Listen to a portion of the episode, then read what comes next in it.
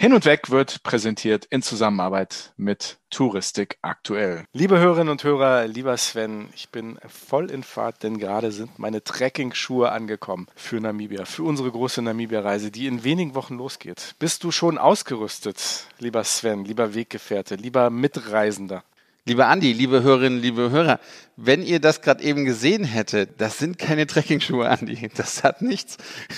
Das, das sind Hipster-Schuhe. Hast du schon mal irgendwo in der Wüste, in der Savanne von, von Afrika, hast du da irgendwie schon mal jemand in diesem beigenen Safari-Anzug gesehen und dann mit roten Hipster-Schuhen durch die Savanne laufen? Ich glaube nicht, dass du das Richtige gekauft hast. Vielleicht kannst du es nochmal umtauschen. 1A Trekking-Schuhe. Ich bin fantastisch vorbereitet. Die haben ein richtig, richtig gutes Profil, sind atmungsaktiv und sehen gut aus. Besten Trekking-Schuhe, die ich im Internet finden konnte. Das einzige Problem ist, ich habe sie noch nicht anprobiert. Ich war zu faul. Naja, also vielleicht können wir ja mal ein Bild auf Instagram stellen, ob das tatsächlich die richtigen Schuhe sind für, für Namibia. Ich bezweifle das doch sehr. Das sehen aus wie Fußballschuhe. Sehen die gut aus oder nicht? Das sind Fußballschuhe. Sehen die gut aus oder nicht? Das sind Fußballschuhe für einen Kunstrasenplatz. Okay. Dafür würde ich die nehmen. Okay. so oder so, ich freue mich über die Schuhe. Weißt du, worüber ich mich noch freue? Alles öffnet. Wir können wieder reisen. Ist das nicht schön? Thailand öffnet. USA öffnet. Und ich glaube, zwei so große Destinationen, die so wichtig sind für den globalen Reisemarkt. Ich glaube, das hat eine große Strahlkraft. Das wird viel bewegen, nicht nur Menschen bewegen, sondern auch einfach ähm, die ganze Reisewelt von oben bis unten einfach wieder ein bisschen, wieder ein bisschen, ich glaube, ein bisschen Spritz reinbringen in das Ganze.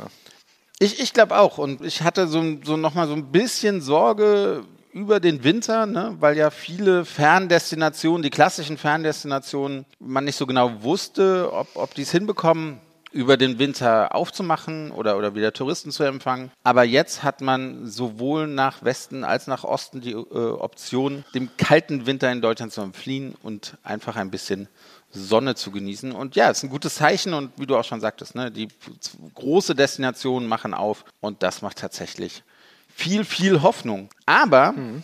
tatsächlich, ich habe letzte Woche ja ein, ein paar Reisebüros getroffen und, und habe mich auch mit denen unterhalten. Viele von denen können diesen, diesen Hype, na, Hype ist es jetzt nicht, aber diesen Optimismus, der gerade versucht wird zu, zu verbreiten, noch nicht so ganz nachvollziehen. Also die spüren nichts von irgendwie einem naja, mehr Buchungen und, und die sind noch sehr, sehr, sehr auf einem niedrigen Niveau von, von 2019. Und dieser Hype, den die ganzen Medien gerade irgendwie, oder Zweckoptimismus, den die Medien gerade so ein bisschen verbreiten, können Sie nicht so ganz nachvollziehen? Dazu habe ich zwei Gedanken. Das eine ist natürlich, dass wir, auch die Fachpresse, finde ich, zu guter Recht ein bisschen Zweckoptimismus verbreitet. Ich glaube, das hat sich die Branche auch verdient, grundsätzlich sich, sich gedanklich einfach ein bisschen zu rüsten. Und auch was der Sascha ähm, Nitsche vor zwei Wochen im Podcast gesagt hat, dass, dass, dass zum Beispiel auf der Pater-Jahresversammlung der, der 1. März, also ein bisschen als künstliches Öffnungsdatum für Asien festgelegt wurde. Das sind ja alles so Zeichen, die, die, die auch eine interne Strahlungskraft haben. Und das finde ich richtig und das finde ich gut. Auf der anderen Seite bin ich schon bei dir, kann ich das auch gut verstehen, dass es für viele Reisebüros sicher noch nicht ganz so einfach ist. Manche sind gut dabei, manche nicht. Ich glaube, das hängt auch immer noch mit dem Thema Digitalisierung zusammen. Ich glaube, da wird ganz vieles gerade neu geordnet, ist ganz viel in Bewegung, Dinge, die wir vielleicht noch gar nicht so richtig verstehen, wo vielleicht andere digitale Bieter, Anbieter jetzt aufholen und, und ein gutes Geschäft haben, was aber auch vielleicht in der Fachpresse sich gar nicht niederschlägt, weil sich die Fachpresse nicht zwingend mit den digitalen Anbietern, die nicht einen Reisebüro-Counter haben und nicht stationär sind, so gut beschäftigen. Und für mich wenn ich jetzt so ein bisschen zurückgucke und das Jahr geht ja bald auch zu Ende, wie oft wir dieses Jahr über Digitalisierung geredet haben und auch die Shitstorms, die heruntergegangen sind. Unser Gespräch mit Marek Andrischak von der TUI, und wenn wir nicht nur daran denken, worüber wir im Podcast geredet haben, sondern auch mit Touristikern, die wir so treffen. Ich habe immer noch den Eindruck, dass die Touristik, und das muss ich mal ganz hart sagen, immer noch glaubt, das Thema Digitalisierung für sich irgendwie wegverhandeln zu können. Ne? Dass wir immer noch darüber reden, als ob das irgendwie optional ist. Dass, dass es Menschen gibt, im Reisebüro sitzen, die denken, dass sie per E-Mail erreichbar sind, dass das was mit Digitalisierung zu tun hat. Das ist ein ganz kleiner Bruchteil, per E-Mail erreichbar zu sein. Aber ne, auch eine Webseite zu haben, das heißt noch lange nicht, dass du, dass, dass dass du wirklich digital bist. Ne? Michael Buller hat das, glaube ich, gesagt. Der hat gesagt, äh, digital ist eine Haltung. Und das ist etwas, was, was ich glaube, was sehr richtig ist. Und diese Haltung, die sehe ich in ganz vielen Bereichen noch nicht. Und ich denke einfach, da wird sich so viel tun. Wenn Amazon und Google auf den Reisemarkt kommen werden, ich bin bereit, ziemlich viel Geld darauf zu wetten, dass das nicht lange dauert. Das wird keine fünf Jahre mehr dauern. Dann wird sich diese Reisebranche so sehr verändern und dann, dann können wir auch alle ganz, ganz böse auf die sein. Aber keiner wird sagen können, das haben wir nicht kommen sehen. Ne? Und wie gesagt, ich hoffe, dass wir uns jetzt ein bisschen davon wegbewegen, irgendwie auf die Digitalen zu schimpfen und, und, und zu sagen, das darf alles gar nicht sein. Ne? Das ist so mein kleines Wort zum Sonntag. Also ich glaube einfach, da, da, da ist viel Bewegung im Moment und ich glaube, für viele ist das äh, im Moment noch, noch eine Situation, in der es noch nicht wirklich bergauf geht. Ich glaube, da ist halt, wie gesagt, unter Wasser viel in Bewegung, was wir jetzt noch gar nicht sehen können. So. Ja, das war die Grundsatzrede von dem gut gelaunten Andi Jans. Ich muss auch gestehen. Nein, ich gebe dir vollkommen recht. Ne? Also auch, auch ein, ein, ein Reisebüro, mit dem ich gesprochen habe, meint, hat sich beschwert, dass jetzt in der Straße vor, vor dem Büro die aufgebrochen wird und die Kundenparkplätze wegfallen. Ne? Und das würde Umsatzeinbußen geben, wo ich halt sage, na gut, aber es muss doch irgendwie anders noch gehen, Kunden zu gewinnen, als ich biete einen Parkplatz an für Leute, die, die sich informieren wollen. Also ich glaube, da muss man tatsächlich auch ein bisschen mehr mit der Zeit geben. Und ich stimme dir in, in vielen Sachen zu, wenn die großen Player wollen und in den Tourismus kommen wollen, dann ja, haben nicht nur die Reisebüros ein Problem, sondern noch. Es wird keine fünf Jahre mehr weitere. dauern, dann werden wir auf Amazon und auch per Google Reisen buchen und kaufen können. Ich weiß nicht, wie genau. Und alle werden es hassen, aber trotzdem werden es alle, alle werden es hassen, alle werden es machen, ganz genau. Und, und ich glaube, da wird kein Weg dran vorbeiführen. Da kann man böse sein, emotional sein. Da kann man dann Mindestqualifikationen äh, für die Reisebranche anfordern. Aber einem Algorithmus, der in, den, der in Amerika programmiert wird und eine, eine Webseite, die hier nur nominell sozusagen registriert ist, wo der Firmensitz gar nicht in Deutschland sitzt, wird das relativ egal sein, ob es eine Mindestqualifikation für einen, für einen Algorithmus gibt. ne? Also von daher, ich glaube, da wird noch viel passieren, was wir jetzt noch gar nicht verstehen und absehen können. Und wie gesagt, vieles davon ist bei mir aus dem Bauch argumentiert. Ich habe nur das Gefühl, dass wir immer noch dieselben Themen verhandeln. Und digital ist nicht das Thema von heute, das wurde vorgestern entschieden, dass die Welt digital wird und nicht erst morgen. So. Ich vollkommen, ne, ich sehe da sehr viele Parallelen, anderes Thema jetzt, aber zur Klimakrise. Wir können die nicht mehr weg, wir können da nicht mehr diskutieren und sagen, wir, wir wenden die ja noch ab und sowas. Ne? Nein, es, es wird ja. einfach kommen und wir müssen jetzt was tun, wir müssen uns jetzt auch vorbereiten. Hm. Digital wie Klimakrise. Wir würden uns gut daran tun, einfach nochmal zurückzugucken, uns auch vielleicht ein bisschen damit zu beschäftigen, was in der Musikindustrie passiert ist. Ne? Die Industrie hat hat verschlafen, dass es digitale Formate in Entwicklung gab. Und die waren Jahre in Entwicklung. Die MP3-Datei, die heute jeder benutzt, ne? jeder Vollidiot, der nicht digitalisiert ist, hört MP3-Dateien. die, die, gab es jahrelang und die Plattenindustrie hat das einfach ignoriert und hat gesagt, ja, das ist ja nicht so wichtig. Und dann auf einmal ne, hat das um sich gehauen und, und hat die Plattenindustrie, die Musikindustrie fast zerlegt. Ähnlich der Buchhandel. Amazon gab es Jahre gab es Jahre im digitalen Buchhandel. Der Buchhandel, der stationäre, hat das ignoriert. Ja, und wir wissen alle, was passiert ist. Ein kleiner Player wie Amazon ist daraus gewachsen und dann haben sich alle beschwert, wie böse Amazon ist. Du hast gerade nochmal Sascha Nietzsche erwähnt. Mhm. Vor zwei Folgen war er unser Gast hier bei Hin und Weg. Ich fand es gut, dass wir wohl da Inspirationsgeber waren für, ja, sagen wir mal, weitere Fachmedien, ne, die, die dann so ein bisschen unsere Ideen mitgenommen haben. Wer wissen möchte, was ich genau meine, wer mit Andy diskutieren möchte über die Digitalisierung, der kann uns gerne schreiben. Und zwar mit einer Direct Message auf hin und weg auf Instagram oder natürlich auch direkt auf unserer Webseite. Ich antworte wie immer innerhalb von 24 Stunden und Andy antwortet innerhalb von zwei Stunden auf Direct Messages. Weißt oder? du was, wenn wir wollten eigentlich nicht groß drüber reden, aber eigentlich, auch wenn wir uns ärgern, dass wir kopiert werden, dass äh, Gästeideen von anderen weggenommen werden, wie auch immer, da wollen wir jetzt gar nicht drauf rumreiten. Eigentlich ist das eine coole Sache. Wenn man sich überlegt, so zwei Deppen wie wir, wir starten wirklich in unserer Freizeit einen Reisepodcast, der wird in, innerhalb von anderthalb Jahren wird er die Nummer eins der Touristik in Deutschland, Österreich und der Schweiz. Und jetzt ziehen irgendwie die großen Player der Touristik nach. Äh, eigentlich können wir uns da nur ein bisschen auf die Schulter klopfen und sagen, Leute, weiter so wenn das eure Ideen sind, dann, ähm, ne, dann sehe ich ein bisschen schwarz für die Touristik. Ja. Und was wir den Hörerinnen und Zuhörern natürlich auch sagen müssen, ne, wenn wir nicht gerade Podcast aufnehmen, dann feiern wir uns eigentlich auch die ganze Zeit Von selber. morgens bis abends. Von morgens So bis sieht's abends. mal aus. Was ich aber feiere, lieber Sven, ist, dass pünktlich zur Eröffnung von Thailand äh, wir ein, eine kleine Miniserie zum Thema Reiseland Thailand produzieren. Davon erscheint nächste Woche die erste Folge. Wir reisen in unserer kleinen Thailand-Miniserie als allererstes nach Bangkok, haben interessante Gäste in Bangkok dabei und äh, ja, liebe Leute, guckt mal auf unsere Social Media Kanäle, guckt mal auf die Seite von Mein Thailand. Ab nächster Woche wird da ein bisschen was los sein zum Thema Sawadi, der Thailand Podcast mit Sven Meyer und Andi Jans. Wir würden uns freuen, wenn ihr reinhört, aber davon werdet ihr noch hören auf unseren diversen Kanälen.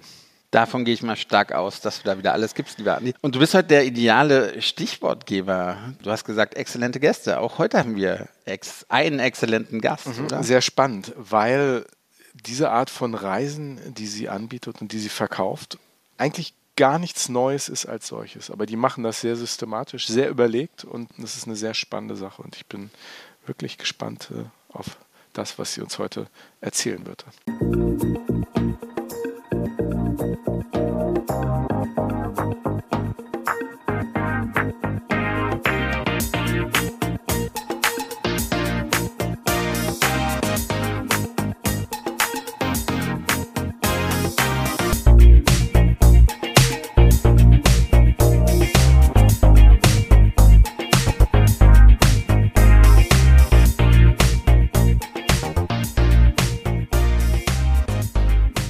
Alleinreisende haben es oft nicht leicht. Entweder schließen sich Gruppen an und sind dann oft das dritte Rad am Wagen oder müssen sich doch entscheiden, alleine zu reisen.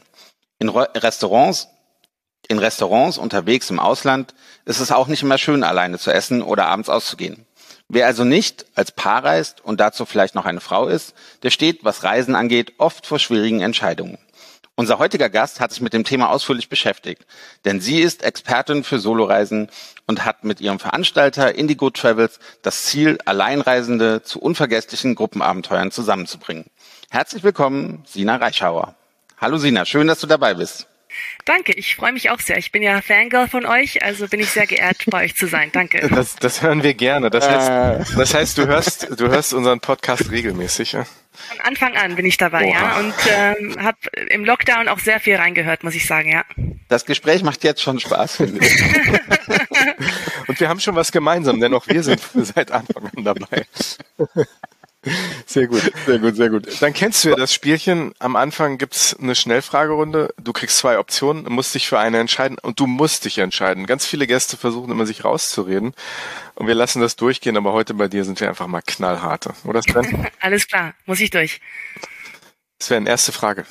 Allein durch Asien oder durch den Nahen Osten? Asien. Asien? Gibt's da so Lieblingsländer oder, oder? Ah, also China fand ich super. Hat mir war meine beste Reiseerfahrung, glaube ich, solo durch China zu reisen für einen Monat mit dem Backpack. Ähm, in Japan warst war du ich da? auch. Klassiker äh, oder? im Südwesten, glaube ich. Ich bin Oh, jetzt cool. so spontan gereist, äh, gereist ohne Plan. Das heißt, äh, genau die Karte habe ich mir nie angeguckt. Aber so äh, Guangxi Province, Yunnan Province. Ähm, ich habe in Macau angefangen und bin dann einfach rein und Ah, okay. rumgereist, bis ich weiter musste nach Vietnam. Ja. Durch China ohne Landkarte, nicht schlecht. Ja. Machu Picchu oder Buenos Aires? Machu Picchu. Ja? Auf jeden Fall, ja. Peru ist ja Also bei dir Peru- was Besonderes, ne? Genau, ja. Ich habe in Peru gelebt, selber für ein Jahr als 16-Jährige ähm, mit einer Austauschfamilie damals und habe da auch Spanisch gelernt und bin zur Schule gegangen. Äh, und das war so eine tolle Erfahrung. Also die peruanischen Leute, das Land, die sind ganz tief in meinem Herzen. Und meine Mutter und meine Großmutter sind beide auch in Peru geboren, obwohl sie Deutsche sind. Ähm, das heißt, wir haben auch Familiengeschichte in Peru. Meine Oma hat da 25 Jahre gewohnt. Das heißt, Peru ist für mich wirklich so eine Herzenssache. Und Buenos Aires habe ich auch gelebt, ist auch super und sehr schön. Ähm, aber das Herz ist richtig in Peru für mich. Aber an Weihnachten gibt's bei euch nicht mehr Schweinchen zu essen. Kommt drauf an, ob wir gerade eins frisch da haben. Nein, gibt's nicht. Es gibt ganz, ganz traditionell. Der lokale Tierhändler bei dir um die Ecke freut sich, wenn du kommst. da kennt sich schon aus. Ist schon wieder ein Meerschweinchen. Äh, wo wir gerade bei Kulinarik sind, noch da weiter. Äh, Fish and Chips oder Berliner Currywurst? Oh, Fish and Chips. Natürlich. Aus Ja, Londoner Zeiten? Londoner Zeiten. Ich habe äh, insgesamt 21 Jahre in England gelebt. Ähm, in England bin ich auch aufgewachsen, bis ich neun Jahre alt war. Und deshalb ist für mich englisches Essen, ich weiß, die meisten Leute finden das furchtbar. Für mich ist das Kindheit. Also ich, ich, das ist für mich Nostalgie pur und ja, ich liebe Fish and Chips. Vor allem, wenn die Chips ganz wabbelig sind. Also nicht so knusprig, sondern so richtig schön weich und weniger drauf haben. Ich wollte gerade sagen, dann sein. der Essig drauf und sowas, genau, dann werden die ja eh nochmal weich. Ja. Sina, ja. als halber Engländer der ich bin, hast du von mir gleich äh, super Brownie-Punkte bekommen. Äh, also, also du, du hörst unseren Podcast, äh, halbe nee, nee, ist das, ist, bist du bist du halbe Engländerin? Habe ich das richtig verstanden? Nee, ganz deutsch. Ach, ganz also, deutsch. 100% deutsch, aber wir haben, seitdem ich ein Baby war, dann in England gelebt, meine Familie und ich, ähm, bis ich neun war und dann ging es zurück nach Deutschland. Ähm, und ich bin dann natürlich in Peru gewesen im Austausch, in Buenos Aires im Austausch, ähm, habe dann in Deutschland studiert und mein Masterstudium wieder in England gemacht. Und dann habe ich mich entschieden, in England zu bleiben und da meine Karriere aufzubauen. Also war ich für zehn Jahre in England dann als Erwachsene und bin dann vor vier, fünf Jahren äh, wieder weggezogen und bin auf meine große Reise gegangen nach China und so weiter. Also auch, ein, auch einen guten Zickzack gelebt. Äh? Genau, Sehr ja. schön. Sehr immer schön. mal hin und her, ja. Sehr schön. Hiermit eine Dauereinladung zu hin und weg. Dankeschön, ich habe viel zu erzählen. Sehr gut. Nächste Frage, Podcast oder Radio? Uh, Podcast. Ich höre vor allem in, in, den letzten anderthalb Jahren habe ich mich wirklich in Podcasts verliebt und ähm, finde das super spannend, tiefer in Themen einzusteigen, also hm. Podcast. Hm. Ich habe gestern ein neues Gebot aufgestellt und das ist das elfte Gebot. Du sollst keinen anderen Podcast neben uns haben. Ne? Ui, das wird schwierig. Das nehmen, wir was, was hörst du sonst noch so? Äh, eigentlich nur englischsprachige Podcasts, obwohl mhm. Äh, Steingarts Morning Podcast höre ich manchmal, aber ansonsten höre ich ähm, äh, amerikanische Shows, also This American Life zum Beispiel höre ich sehr gern und Heavyweight, da geht's jeweils um ähm, Geschichten, sehr menschliche Geschichten. Also jede Folge okay. dreht sich um einen, einen interessanten Menschen, eine interessante Geschichte und taucht da weiter drin ein. Ja. Also es ist einfach so ein buntes Potpourri an Geschichten, was ich sehr spannend finde. Ja, ja. Ja, eine Idee aus der Pandemie. Die Podcast-Geschichten. Mhm. Reisen erleben oder Reisen erleben lassen? Boah, das ist natürlich schwer. Aber ihr habt gesagt, ich muss mich entscheiden. Ja. Was soll ich sagen? Ganz ehrlich, Reisen erleben. Ich möchte da selber äh, mit drin sein und ja, die erleben. Aber du, du hattest ja schon ein bewegtes Reiseleben. Was, was steht noch so auf deiner Bucketlist? Meinst du, das reicht? Nein, es, es reicht nie. Es reicht nie zu reisen. Ich, ich kenne das ja.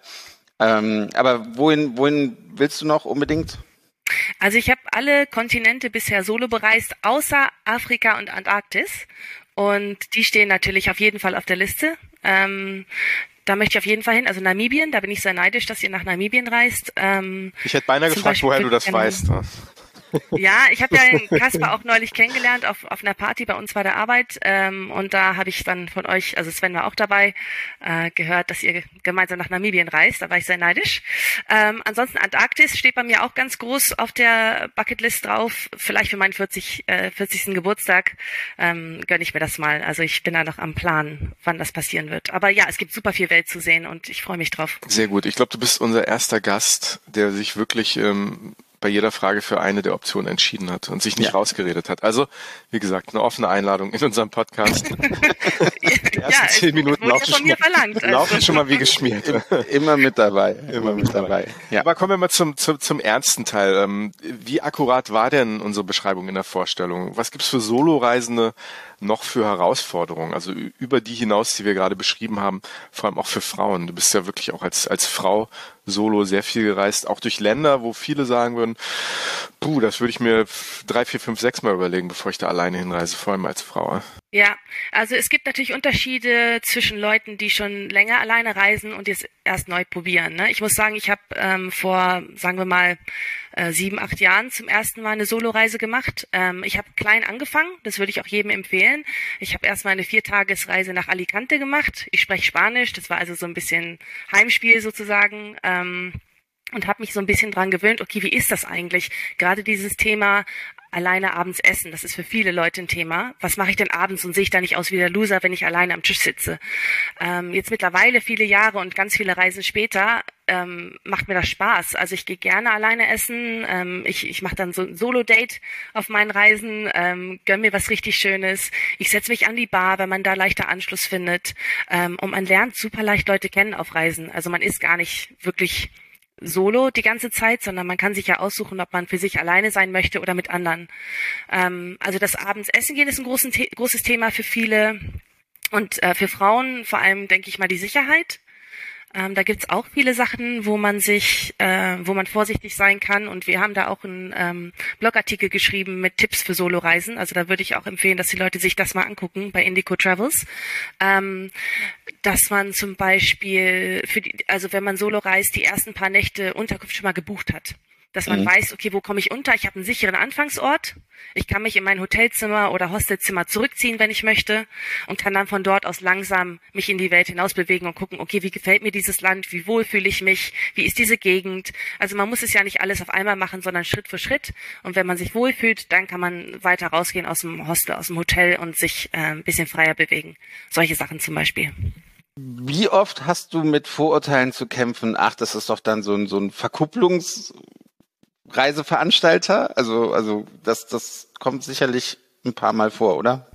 Das kommt schon vor. Ich muss sagen, ähm, wir sagen ja sehr bewusst, dass es für Solo-Reisende ist und nicht für Single-Reisende.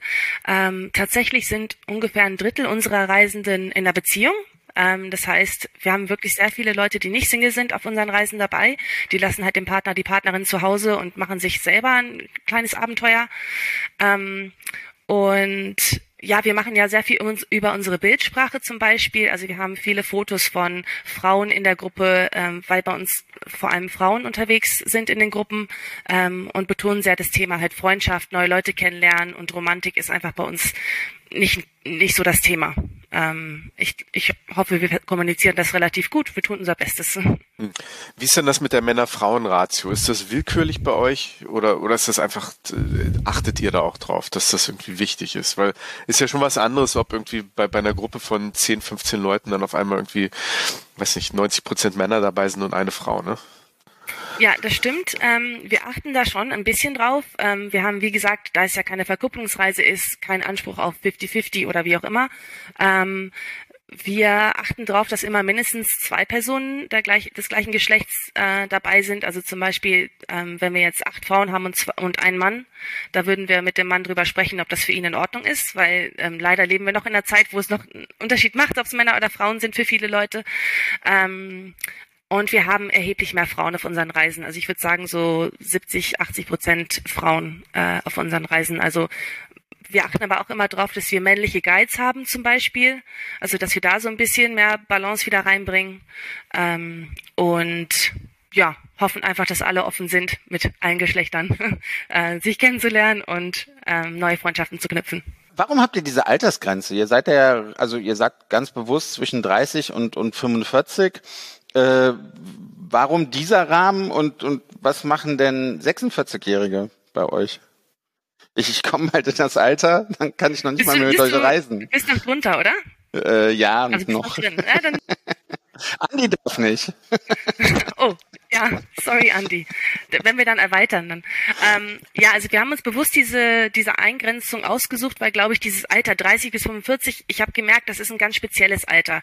Äh, man hat viele ähnliche Themen mit den Leuten um sich herum. Also die Themen wie, jetzt habe ich die ersten Jahre meiner Karriere hinter mir, aber weiß nicht so recht, ob es das Richtige ist, will ich nicht doch was anderes machen. Oder das Thema, ähm, will ich Kinder kriegen? Will ich heiraten? Ist mein Partner, meine Partnerin der Mensch für mein Leben? Ähm, es gibt einfach sehr viele große Themen, die man, glaube ich, in dem Alter 30 bis 45 hat, ähm, die man gerne mit Leuten in seinem eigenen Alter austauscht. Das habe ich in meinem Freundeskreis gemerkt. Und es gibt nun mal in dem Alter auch viele Leute, die schon verheiratet sind, Kinder haben und die dann eben nicht mehr als Freunde, mit denen man reisen kann, in Frage kommen. Das heißt, man ist dann so der Mensch, der äh, in dem Moment keine Reisebuddies mehr hat, möchte aber weiterhin reisen, möchte gerne weiterhin Leute kennenlernen Und deswegen, deswegen haben wir uns diese Altersgruppe ausgesucht. Anbieter für 18 bis 30, 18 bis 35 gibt's jede Menge. Ähm, und viele Reiseanbieter, die keine Grenzen haben, Altersgrenzen haben, die ziehen dann eher ältere Leute an. Und ich dachte, ich mache was, was spezifisch für unsere Altersgruppe gedacht ist. Ähm, und die Aktivitäten und alles sind dementsprechend darauf abgestimmt. Kommen denn Paare auf euren Reisen auch zusammen? Also ist das was, was dann irgendwie doch passiert? Und wenn sowas passiert, wie, wie steuert man diesem Klischee der Singles-Reise dann entgegen? Das ist ja wahrscheinlich schon ein Kampf, dem, dem, dem ihr euch auf diesem Markt stellen müsst, ne? Also diesem, diesem Singles-Reisen-Bild äh, entgegenzusteuern. Ne? Ja, ich, ich denke mal, wie auf jeder Gruppenreise kann es passieren, dass ein Pärchen sich gut findet und, und äh, da was Romantisches passiert. Das passiert ja auch auf anderen Reisen, ähm, in anderen Reisegruppen. Ähm, bei meinen Kollegen zum Beispiel bei Greca Ventura hatten wir jetzt eine Love Story, wo sich zwei Reisende ineinander verliebt haben. Das fand ich sehr schön. Äh, bei uns ist es so, ähm, soweit ich weiß, hatten wir noch kein romantisches Pärchen, aber wir haben super viele Freundschaften. Ähm, also ich selber war jetzt gerade Woche mit drei Frauen von einer Reise, die ich auf einer unserer Reisen kennengelernt habe in Bayern, hatte eine ganz tolle Zeit. Ähm, dann war ich angeln am Wochenende mit einer anderen Frau, die ich auf einer Reise von uns kennengelernt habe. Also ich selber habe schon Freundschaften geschlossen. Aber untereinander gibt's auch sehr viele. Und es wollen Leute zusammen Business aufbauen zum Beispiel. Ähm, die sind schon zusammen weitergereist woanders hin. Also da sind wir besonders stolz drauf, dass die Freundschaften vor allem stark bei uns entwickelt werden. Wie steuert ihr diesem ganzen Thema Singles-Reisen? Wie steuert ihr dem im Marketing entgegen? Dann habt ihr euch ja sicher sehr viel bei gedacht, bei der Wortwahl, Solo-Reisen etc. etc. Ja, also es ist, ähm, muss ich sagen, auch eine Challenge für uns, das richtig zu kommunizieren, weil wir ja einerseits die Altersgrenze haben und andererseits noch das Solo-Reisen. Das ist schon ein bisschen kompliziert. Es ist, glaube ich, nicht der Traum von jedem Marketingmenschen, äh, unser, unsere Message schnell und knackig rüberzubringen. Manchmal betonen wir das eine mehr, manchmal das andere. Ähm, ich würde jetzt nicht sagen, dass wir die perfekte Lösung gefunden haben, aber wie gesagt, wir versuchen durch unsere visuelle Kommunikation einfach zu zeigen, dass es äh, um Freundschaften geht. Also dass man Gruppen sieht, wo zwei Frauen und ein Mann sind oder halt nur Frauen oder sowas. Ähm, und in der Wortwahl eben immer wieder zu sagen, dass es um Solo-Reisende geht, die ihr eigenes Ding erleben wollen. Ähm, und jetzt mit anderen das, das mal entdecken wollen. Ja. Stelle ich mir nicht so einfach vor. Also, dass man auch den 29-jährigen Single, der tatsächlich irgendwie vielleicht auch jemand kennenlernen will, dass man den halt auch mitnimmt, weil den wollt ihr ja auch eigentlich nicht verlieren. Ne? Ihr wollt ja eigentlich, dass der mitkommt, vielleicht aus anderen Beweggründen, aber ne, das ist ja immer dann auch eine unternehmerische Frage. Ne? Man will ja nicht irgendwie, ne, oder den 46-jährigen, ne, der Sven bald ist. Ne? Also ich muss sagen, wir haben uns entschlossen, ähm, streng zu sein mit der Altersgrenze. Also wir haben viele Anfragen von 29-Jährigen, von äh, jung gebliebenen 50-Jährigen und so weiter. Und äh, wir sagen einfach, wir bleiben streng. Wenn wir, weil wenn wir anfangen, eine Ausnahme zu machen, dann muss man auch in die andere Richtung eine Ausnahme zu machen. Und ähm, neulich hatte ich eine Anfrage von einer 53-Jährigen und die ist natürlich acht Jahre über der Grenze. Wenn wir dann auch acht Jahre runtergehen, dann haben wir von 22 bis 53 Leute und dann irgendwann sind wir wieder wie alle anderen Anbieter oder viele anderen Anbieter. Und wir wollen ja was Spezifisches machen. Und das probieren wir jetzt aus und äh, hoffen, dass es gut geht mit der, mit der strengen äh, Eingrenzung. Mal eine dumme Frage, wie ist denn die Zimmerbelegung bei euch? Also ich meine, Doppelzimmer sind ja ne, sehr viel günstiger, wenn zwei Leute drin sind. Und, und wie ist das? Sind das alles Einzelzimmer? Bucht ihr Einzelzimmer? Oder weil ich kenne ja vielleicht, ich bin ja Soloreisender, ich kenne ja die andere Person nicht. Ich, mir graut's jetzt schon, in Namibia bin ich mit Andy in einem Zimmer. Was? Ähm, oh, ich weiß nicht, ob mir das Spaß macht. Was? Wir sind in einem Zimmer? Schnarcher werden rausgeschmissen. Ähm, nee, bei uns ist es so, dass wir zwei Bettzimmer immer haben. Also im normalen Preis mit inbegriffen ist ein Zweibettzimmer, geteilt mit jemandem vom gleichen Geschlecht. Ähm, und man kann für einen Aufpreis sich ein Einzelzimmer buchen. Also so umgeht man halt diese, diesen Aufpreis, dass man automatisch extra zahlen muss für ein Einzelzimmer, wenn man das nicht möchte, wenn man sich das nicht leisten kann, wie auch immer. Und bisher ist das auch gut gelaufen, dass die Leute sich, sich das teilen und ja. Du hast eine spannende Vita, bist ja, wie schon besprochen, nicht wirklich einen geraden Weg gegangen in die Touristik, auch scheinbar nicht. Ähm, erzählst du noch ein bisschen von deinem Weg bis dahin. Also, also wie, wie kommt so jemand, der schon in jungen Jahren so rumgekommen ist und eigentlich eine sehr internationale Karriere hatte, dann am Ende des Tages doch irgendwie in diese deutsche Touristik. Die, von der man behaupten könnte, die ja eigentlich traditionell, eher traditionell ist. Ja, ähm, Also wie du schon sagst, ich bin viel rumgereist während meiner Schulzeit, meines Studiums und bin dann beruflich in England äh, gelandet und habe bei der BBC äh, gearbeitet im internationalen Rechteverkauf. Ähm, also Fernsehen war meine Leidenschaft. Ich habe wirklich mit äh, 17 damals ein Praktikum gemacht bei RTL ähm, in Köln war das damals und habe gemerkt, das ist genau das, was ich beruflich machen will. Und habe mich wirklich eingehängt, dass ich beim Fernsehen arbeiten kann. Das war dann insgesamt 17 Jahre meines Lebens. Habe ich wirklich äh, in den Schulferien, ähm, im Studium, immer wann ich konnte, irgendwelche Praktika gemacht oder Kurse gemacht, wie schreibe ich ein Drehbuch oder wie halte ich eine Kamera, Sommerkurse gemacht, äh, wie schreibe ich den besten Plot.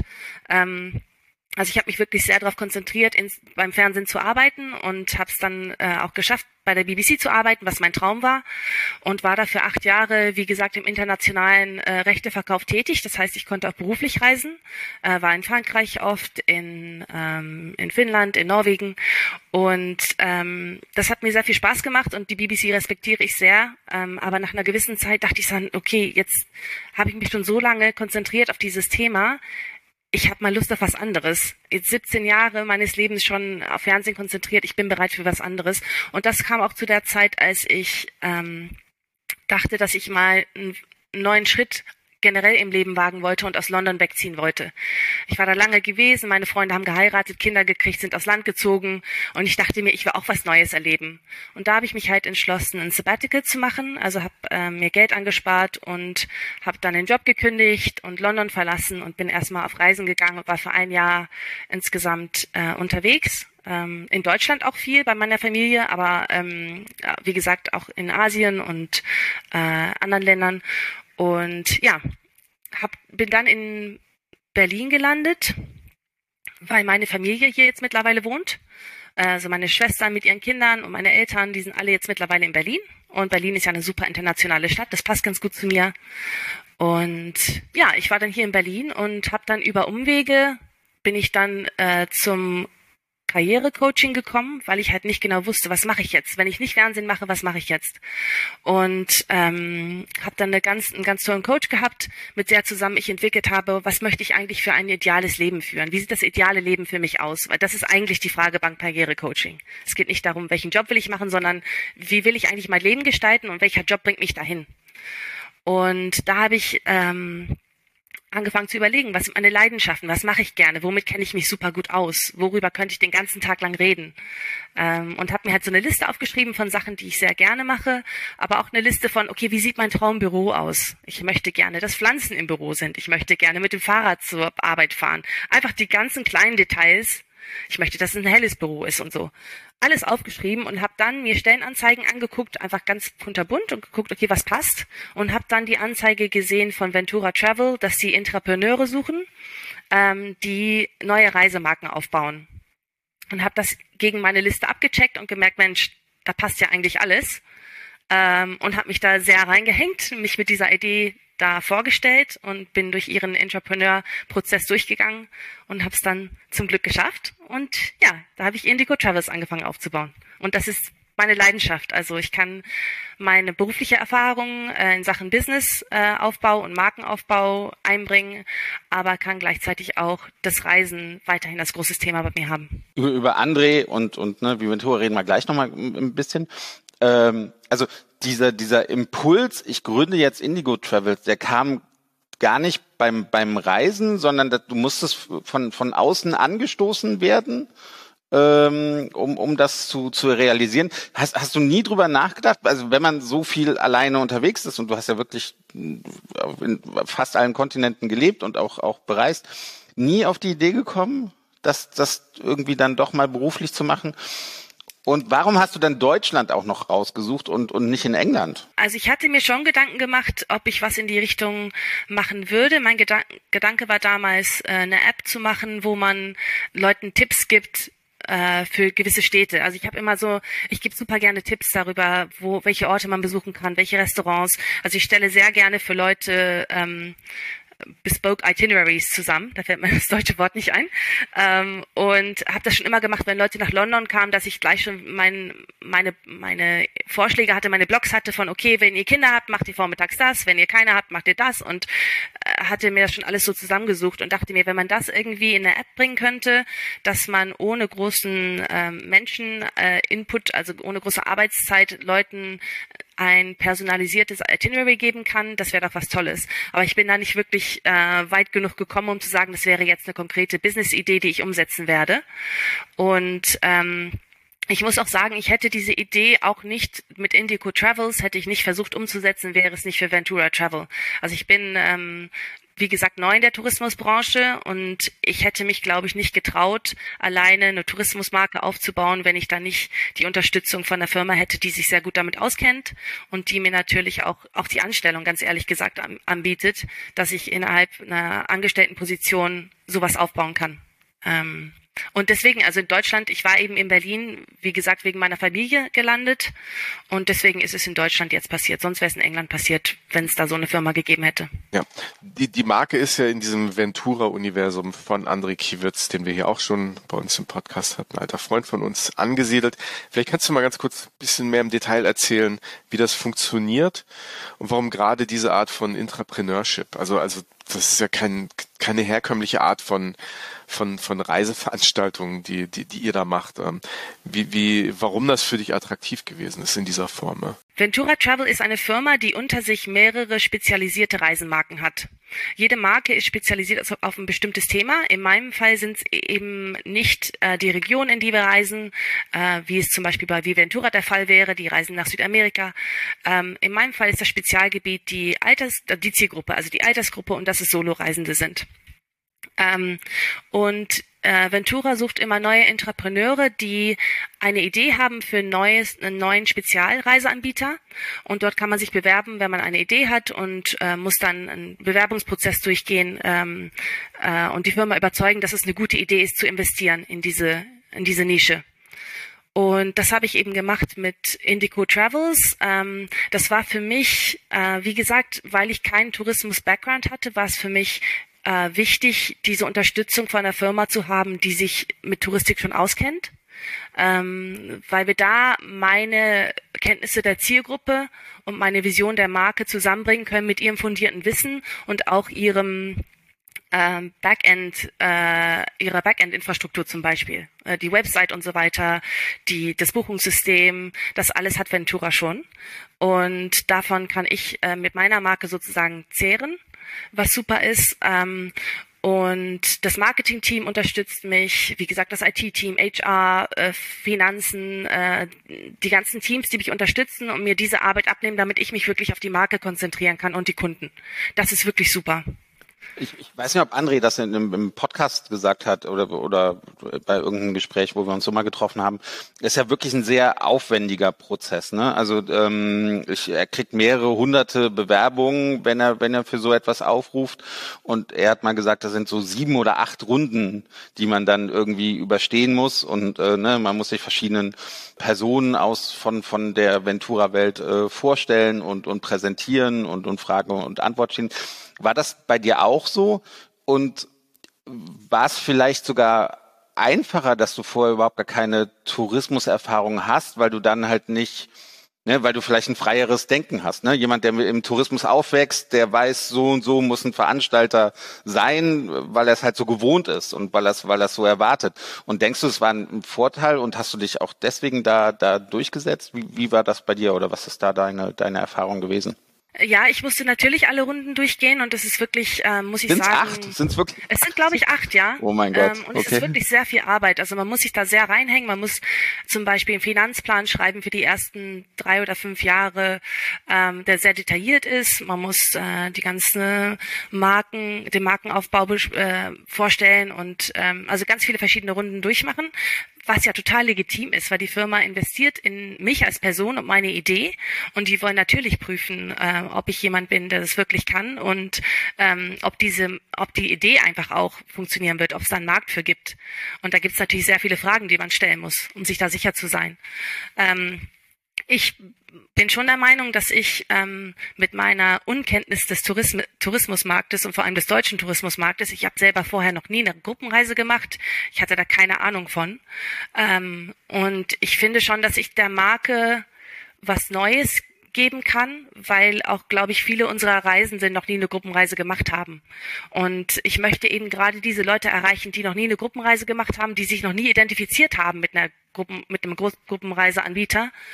Und ähm, das glaube ich kann ich bringen. Ich habe äh, zum Beispiel, das sind Kleinigkeiten wie äh, sollte der Tourguide die Leute am Flughafen abholen und dabei ein branded T-Shirt tragen ich sag um Gottes Willen, ich will bloß nicht auffallen. Ich will nicht, dass irgendwer denkt, ich sei Teil einer Reisegruppe. Das ist mir peinlich. Ich, ich, so, das ist so mein Denken als Soloreisen, als Backpackerin. Ähm, ich will, dass wir aussehen und dass wir uns so fühlen wie eine Gruppe von Freunden. Und, und solche Themen einfach. Das, ich komme da einfach mit dem sehr starken Kundendenken und Kundenwissen, glaube ich, äh, an das Thema und bringe hoffentlich dadurch neue Impulse und eine Marke, mit der sich andere Leute identifizieren können als bei anderen äh, Gruppenreiseanbietern. Nun gibt es sicher nicht wenig Leute in der Reisebranche, vielleicht auch der eine oder andere oder die eine oder die andere, die uns zuhört, die gerade das, was ihr macht, ähm, ja unterbinden wollen, möglichst auch mit rechtlichen Schritten, mit geforderten Mindestqualifikationen und so weiter und so fort. Du bist nun nicht aus der Branche. Ich weiß auch, dass der André sich in seinem Firmenuniversum sich eigentlich mit diesen Themen nicht so befasst. Der ist sehr fokussiert. Der ist, ist, ist ein Mensch, der der, der, der die ganzen Unkenrufe, glaube ich, ganz gut ausblenden kann. Aber ist das was, was du auch mitbekommst, wo vielleicht andere Leute in der Branche sagen, du bist nicht qualifiziert, was macht ihr da eigentlich? Ja? Also es geht ja eigentlich bei dieser Forderung nach Mindestqualifikation, die nicht sowieso nicht durchgesetzt werden wird, geht es aber im Endeffekt nur darum, der Konkurrenz, glaube ich, einen Stock in die Speichen zu stecken. Ne? Da geht es ja um nichts anderes eigentlich. Ne? Aber, aber wie nimmst du das wahr? Kriegst du da viel mit aus der Branche oder ist das für dich auch eigentlich wurscht, sozusagen? Ne? Ähm, ich habe da bisher nichts äh, von mitbekommen. Wenn mich wer darüber ansprechen würde, würde ich sehr gerne mit dem drüber sprechen und fragen, was deren Sorgen sind in dem Bereich, also was sie glauben, ähm, dass ich zum Beispiel, die keine professionelle Ausbildung hat im Bereich Touristik, inwieweit meine Reisen jetzt für die Kunden ähm, unangenehm oder gar gefährlich sein könnten. Also wenn, wenn Sie meinen, dass ich den, die Kunden einer Gefahr zum Beispiel aussetze, will ich das natürlich gerne wissen. Aber äh, also ich, ich würde gerne wissen, was Ihre Argumente sind, wieso ich da eine Ausbildung für brauchen würde, um solche Reisen umzusetzen. Und ich muss auch dazu sagen, ähm, wir arbeiten ja mit DMCs zusammen im Ausland und die kennen sich super gut aus. Wir suchen uns immer DMCs aus, die schon seit Jahren ähm, in der Branche arbeiten. Äh, die kennen sich vor Ort super aus. Ich kann mich natürlich nicht selber überall auskennen. Wir haben jetzt mittlerweile acht Reisen. Ich kann nicht genau wissen, wo das beste Restaurant in Sri Lanka in diesem kleinen äh, Dorf ist. Ähm, dafür haben wir unsere DMCs vor Ort. Also es ist eine Partnerschaft, die wir aufbauen mit denen und ähm, die haben sehr gute Erfahrungen und deswegen vertraue ich auch äh, voll darauf, dass unsere Kunden in guter Hand sind und ähm, dass das super so funktionieren kann, wie wir das machen. Euch gibt es seit 2019 ganz ehrlich, ein schlechteres Datum hätte man sich eigentlich nicht aussuchen können, um einen, einen Reiseveranstalter ja. zu gründen, oder? Also na, natürlich das konnte niemand an, ne? Du, du hast dir das sicherlich auch vor, vorgestellt. Du musst halt nur gerade äh, schmunzeln, dass man so ähm, Finanzpläne für die nächsten vier, fünf Jahre vorstellen muss, ne? Und da viel, viel Zeit und Arbeit äh, rein reinsteckt und dann äh, ne, kommt eine Pandemie und macht halt alles zu zunichte. Wie geht's euch? Hab, welche Reisen habt ihr schon durchgeführt? Läuft es jetzt wieder normal an? Welche, welche Reisen bietet ihr an? Wie, wie ist da so dein Feedback? Und was ist, was ist, was habt ihr jetzt noch für Pläne? So, weil, weil ja wieder ein bisschen Licht am Ende des Tunnels vorhanden ist. Ja, also wir haben tatsächlich die Marke gelauncht, haben wir offiziell im Januar 2020, also noch schlechter als äh, erwartet. äh, und hatten aber auch in dem, in dem Januar auch gleich unsere erste Reise, unsere Pilotreise nach Kolumbien, äh, die richtig toll war, da durfte ich auch dabei sein. Meine erste Gruppenreise. War super, ich kann Indigo Travels sehr empfehlen. ähm, aber ähm, Alle mit der Kappe auf. Ja. genau, genau. Und du vorweg mit so einer Flagge, ne? okay. ne? Ja, genau. der Regenschirm. Ähm, genau, aber ähm, ja, äh, es ist natürlich eine sehr schwierige Zeit gewesen anzufangen. Wir hatten ja das große Glück äh, als deutsche Firma, dass wir in Kurzarbeit gehen durften, ähm, sonst hätte die Marke nicht überleben können. Und ähm, Gott sei Dank ziehen jetzt die Buchungen wieder an. Also wir hatten ja auch als Marke, die internationale Reiseziele hat, hatten wir auch den Luxus, uns ein bisschen aussuchen zu können, wo wir die nächsten Reisen hinplanen. Also zum Beispiel diesen Sommer äh, habe ich eine Griechenland-Reise geplant, zehn Tage Island Hopping, ähm, weil das ist ja auch ein, ein ähm, Gebiet, was für Soloreisen ein bisschen schwierig ist. Äh, Island Hopping alleine ist kompliziert, die Infrastruktur auf den Inseln ist schlecht ohne Auto und so weiter. Da gibt es viele Themen. Ähm, aber so konnten wir so ein bisschen uns die Orte raussuchen, die wieder sicherer sind oder wieder offen sind für europäische Reisende. Und ja, wir merken schon, dass die Buchungen anziehen. Also wir merken, dass die Leute, ähm, zum Beispiel unsere Vietnam- und Kambodscha-Reise ist sehr beliebt oder Kolumbien ist immer am beliebtesten bei uns als Thema. Ähm, aber auch Lissabon und Sintra, da haben wir einen Fünf-Tagestrip hin. Äh, das ist auch eine beliebte Reise. Also ja, es macht sich langsam und ähm, wir sind da optimistisch, dass es äh, immer weiter bergauf geht und haben natürlich Pläne, weitere Reisen zu planen in viel mehr Länder, ähm, sobald es richtig der Motor wieder richtig am Laufen ist und wir viele Buchungen reinbekommen. Denkst du, es gibt Destinationen, die sich besser für Soloreisende eignen als, als andere? Es gibt natürlich Länder, die für Soloreisende einfacher zu bereisen sind. Ähm, gerade wenn man das Thema, äh, wenn man das aus Frauensicht sieht, natürlich gibt es Länder wie zum Beispiel Marokko. Das ist ein Land, wo sehr viele Frauen sagen, ich traue mich da nicht alleine hin. Ich habe da Besorgnis. Äh, man hört Geschichten, dass, äh, dass man sehr viel angebaggert wird und dass man nicht in Ruhe gelassen wird von den äh, ähm, Menschen vor Ort. Und ähm, ähm, da haben wir zum Beispiel also eine Marokko-Reise geplant, weil wir uns dachten, okay, wir möchten einfach Leuten ermöglichen, alle Länder zu sehen, die sie sehen wollen. Und ähm, wenn sie es nicht alleine können oder wollen, dann möchten wir dafür da sein. Äh, also dieses Thema Empowerment ist uns sehr wichtig. Und wir suchen uns deshalb oft Destinationen aus, wo man ähm, alleine nicht so leicht hin kann. Kolumbien zum Beispiel ist auch so ein Land, wo viele Leute, vor allem Frauen, nicht so gerne alleine, alleine reisen würden. Ähm, aber wir nehmen auch einfach Länder, wie gesagt, wie Griechenland. Äh, da, das ist einfach kompliziert auf den Inseln. Es ist auch, macht doch nicht so viel Spaß, alleine die Insel zu bereisen, glaube ich. Ähm, weil die sind einfach so, Griechenland ist so ein soziales Land. Man sieht immer Gruppen von Leuten, die gemeinsam in der Taverne sitzen und viel Spaß haben. Und das ist schon schwierig, wenn man da der einzige Mensch ist, der alleine da sitzt. Äh, oder manchmal kriegt man in Griechenland sogar nicht einen Tisch als Einzelperson. Die sagen dann, nee, tut mir leid, es müssen mindestens zwei sein.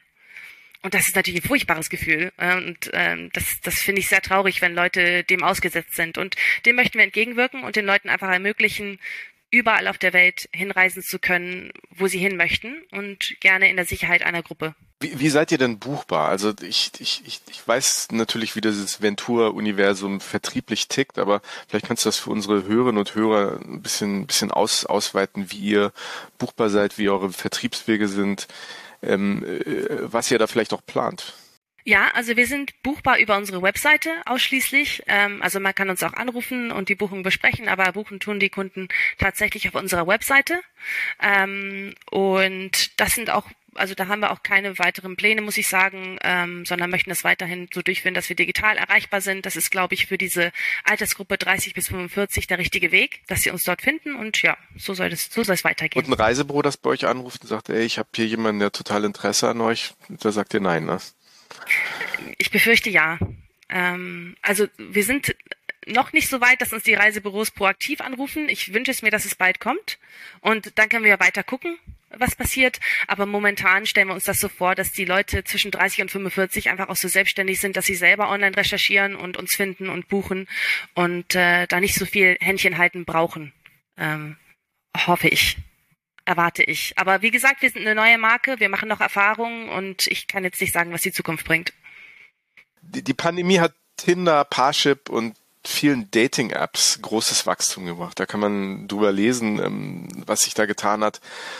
Jetzt, wo die Pandemie ja sozusagen, wie Sven schon erwähnt hat, wo es so ein bisschen Licht am Ende des Tunnels gibt, meinst du, dass die Menschen sich vielleicht danach sehen, weniger solo unterwegs zu sein? Oder, oder meinst du, dass gerade diese Art von Reisen, die er anbietet, äh, ähm, jetzt wirklich eine Riesenchance hat, auch sozusagen dieses, dieses Potenzial sozusagen wahrzunehmen, dass die Menschen zusammenkommen wollen, egal ob sie solo sind oder nicht. Also das ist so eine Frage, die ich, die ich mir, die ich mir schon gestellt habe, als ich mir angeguckt habe, was ihr macht und als ich auch ein bisschen darüber reflektiert habe, was, was sich auf diesen ganzen Dating-Webseiten getan hat. Ne? Die sind ja wirklich ein unglaubliches Wachstum, was da stattgefunden hat. Also wie, wie ist da so dein Finger am Puls des Marktes, des Reisemarktes und ganz spezifisch am, am Puls des Solo-reisenden Marktes? Ne? Mhm. Also ich kann ähm, sagen, dass Booking.com eine Umfrage gemacht hat zum Thema Soloreisen und vor der Pandemie wollten 17 Prozent der befragten Leute äh, Soloreisen und jetzt äh, nach der Pandemie, sage ich jetzt mal optimistisch, äh, wollen 30 Prozent der Leute Soloreisen. Also das Rei Soloreisen an sich ist beliebter geworden. Mhm. Ähm, ich glaube, die Leute haben auch einfach ein bisschen äh, aufgestauten äh, Reise, äh, ein bisschen aufgestaute Abenteuerlust. Mhm. Sie möchten was Neues erleben. Sie möchten ihre Bucketlist-Sachen abhaken und möchten sich, glaube ich, auch ein bisschen mehr trauen vielleicht. Mhm. Ähm, Meinst du, es sind auch ja. Leute, die, die jetzt lange mit ihren Familien und Partnern irgendwie zu Hause gehabt haben und sagen, du, wir reisen jetzt mal getrennt? ich, ich glaube ja. Also wie gesagt, bei uns äh, sind auch äh, mehrere Leute schon mitgereist, die Kinder haben. Ähm, also zum Beispiel Mütter, die Kinder haben, die äh, fünf, sechs Jahre alt sind mittlerweile und die einfach für sich wieder was machen wollen. Und ich glaube, das hat die Pandemie nochmal bestärkt. Dieses immer zu Hause sein, immer mit der Familie sein, immer mit den Kindern sein. Das ist für viele Leute auch ähm, ein Moment, die haben sich jetzt, glaube ich, auch eine Auszeit verdient, einfach mal wieder was für sich zu machen und wieder ihre eigene Identität zu leben und zu stärken. Und dann natürlich mit diesen neuen Impulsen, mit dieser neuen Energie nach Hause zu kommen und das mit der Familie zu teilen. Also ich glaube schon, dass es da viele Leute gibt, die jetzt ähm, mehr abenteuerlustig sind und vielleicht auch innerhalb der Sicherheit dieser Gruppe, dieser Planung sich trauen zu reisen, weil die, wenn die Reise, wenn die äh, Beschränkungen vor Ort sich ändern, die, die Regeln vor Ort sich ändern im Reiseland, ist es natürlich einfacher, wenn man mit einem Veranstalter unterwegs ist, der sich auskennt, weil als Soloreisender kriegt man das ja gar nicht mit was da eigentlich passiert gerade. Liebe Hörerinnen und Hörer, Sven fand diese Frage ziemlich blöd. Und jetzt, und jetzt, jetzt kommt der Moment, in dem er sich ähm, vor Publikum, vor laufenden Mikrofon bei mir entschuldigt. Denn Sina hat so Ganz eine spannende Frage, die man auch weiter erörtern könnte, wollte ich jetzt eigentlich sagen. Ne? Okay, ne? okay ich, ich, ich, Entschuldigung, um, um mein Fauxpas von vorher äh, Ent, ne, wieder gut zu machen. Entschuldigung, akzeptiert, lieber Sven. ähm, bevor wir, du hast es fast geschafft, ne? Und bevor wir die Frage stellen, die wir jedem Gast stellen, ähm, hörst du dir diese Folge jetzt auch nochmal an, wenn sie veröffentlicht wird? Ähm, ich muss ja, ich höre ja jede Folge, also was ja. ich sagen. genau. Einmal abonniert. Jetzt du dich nicht. Ich, ich schau mal, wie ihr das zusammenschneidet, also was da an, äh, was ich da eigentlich gesagt habe während des Gesprächs. Aber nein, also ich, ich bin gespannt. Also ich, äh, ja, bin gespannt, wie, wie das so rüberkommt als Mensch, der mich gar nicht kennt oder so. Ich, ich werde dann herumfragen. Hm.